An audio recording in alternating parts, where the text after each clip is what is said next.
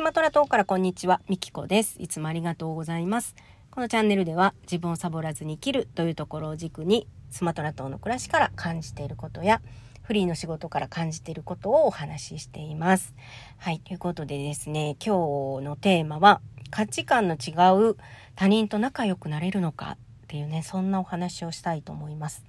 皆さんどう思いますか？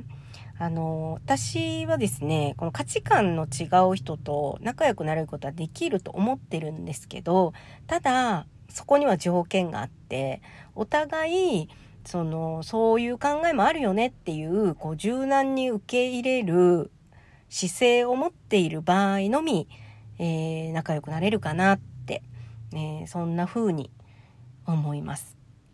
で、まあなんでこんな話をしているかっていうと、えー、私今プロセスエコノミーっていう本を読んでるんですよ。でまだまだ途中なんですけどそこでこの話題が出てきて紹介された YouTube を見て私はすごくこう感動して心を揺さぶられたんですよ。でハイネケンの CM で、まあ、なんか実験をねしているんですけど、まあ、例えば右翼左翼こう全く真逆のね、えー、人たちが一緒にこう共同作業で椅子を作ったり机を作ったりするんですけど事前にね知らされないんですよ。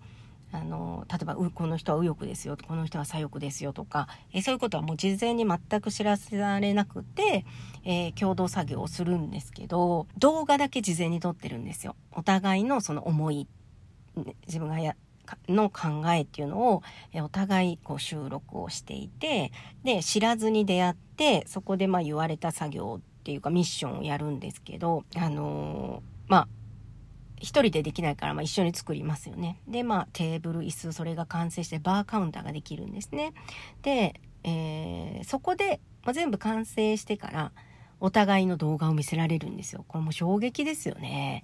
うん。まさか自分の反対意見の人と仲良く作ってたっていうね。で、えー、そこで、えー、最後あのビールをねボンと出されてここで退出してもいいし話し合ってもいいよって、まあ、お話ししてもいいよっていうね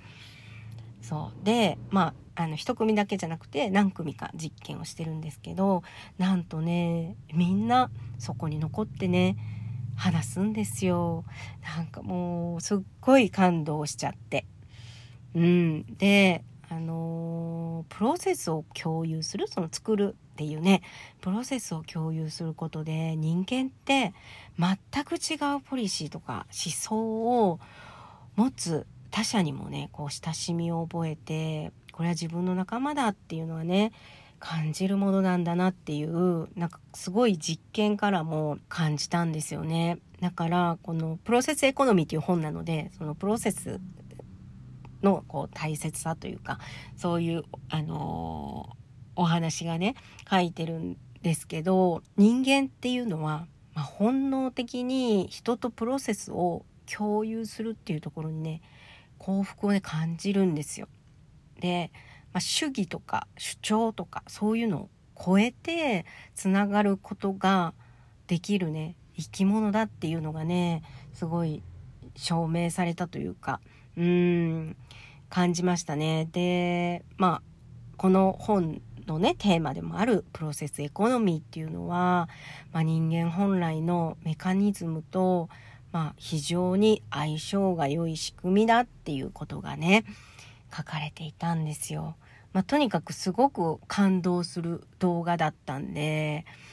よかったらね、皆さんにも見てほしいなと思って、はい、今日は収録をしました。えリンクも貼っておきますので、興味がある方は、是非あの、見てみてください。はい、ということで、最後までお聴きいただきありがとうございました。